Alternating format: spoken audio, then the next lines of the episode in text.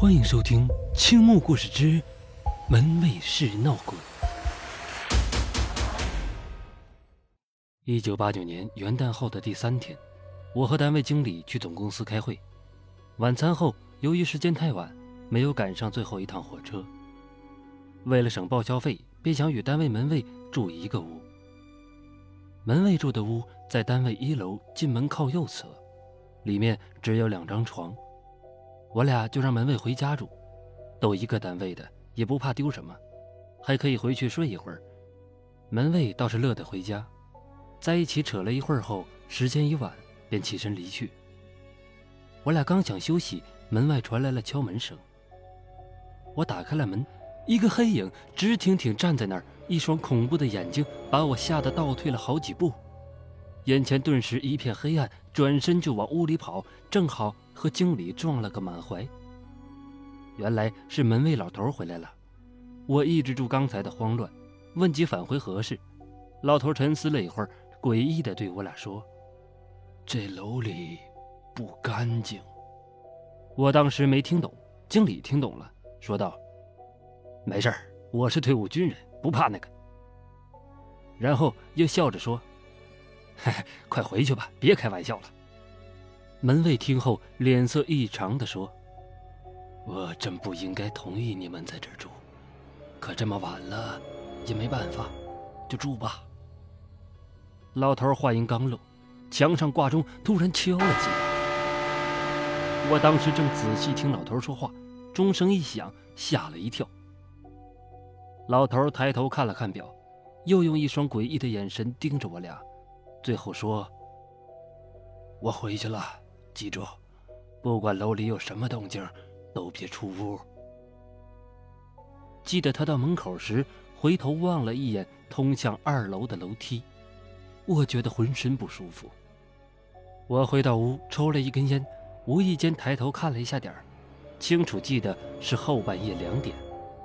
而经理让我闭灯的时候，清楚记得他说：“十点了，睡吧。”我当时还很纳闷儿。但以为他喝多了看错了点儿，所以并没在意。我闭了灯，不知道睡了多久，也不知道睡着没有，反正记得当时静得很。刚闭眼时，只觉得窗外有一盏路灯亮着，很昏暗。突然，我听见一个声音，我当时觉得奇怪，不知道这声音从哪里传出的。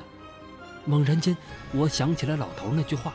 脑袋顿时轰的一声，多少年来我一直耿耿于怀，因为我从那时知道了什么叫头发根都立起来的感觉。门外的那个声音连在一起后变慢了，我当时清楚的记得这个声音在下二楼。我慌忙推醒经理，经理五迷三道的问我怎么了，我吓得说不出话，只用手比划门外漆黑的走廊。当时吓得也找不到电灯的开关了，经理也让我给吓着了，便一起听那动静。可能刚才我推醒经理的时候惊动了什么，声音没了。我又战战兢兢地抓着他仔细听，真没有了。经理说我魔怔了，让我回床睡觉。我有些难为情，可心里又害怕，便硬着头皮倒在了床上。突然，声音又出现了。我清楚地感觉到，这回是奔我们房间来了。我惊恐之余，忽然觉得那是一个高跟鞋的声音。我懵了，心好像跳了出来。正当我准备冲向经理时，发现一个黑影也冲了过来。原来经理也听到了。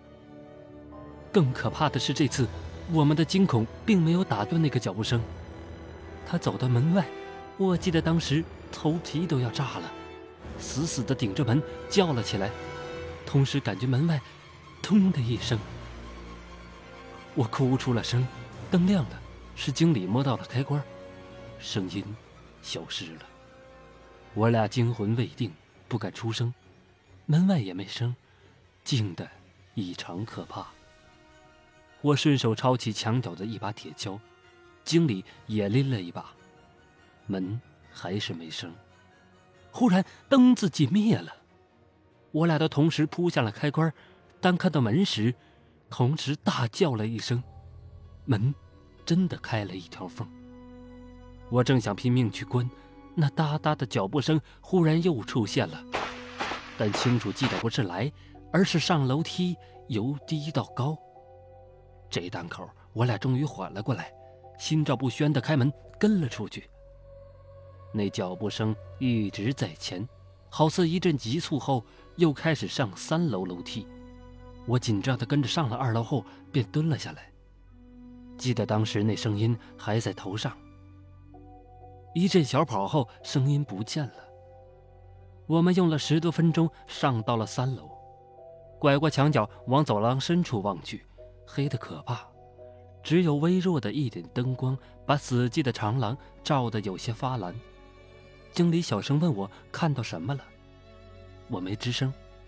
突然，我看到走廊深处尽头有个黑影，一动不动地站在那儿。我当时不知道是不是有些二，还仔细的去看。这一看不要紧，吓得我魂飞魄散，挎着经理就跑，锹也给扔了。那是个女人，映在墙上的是长长的头发。经理也随着我跑下了二楼，一直冲出了门外。好在我们都没脱掉棉衣，站在道上冻得直打冷战。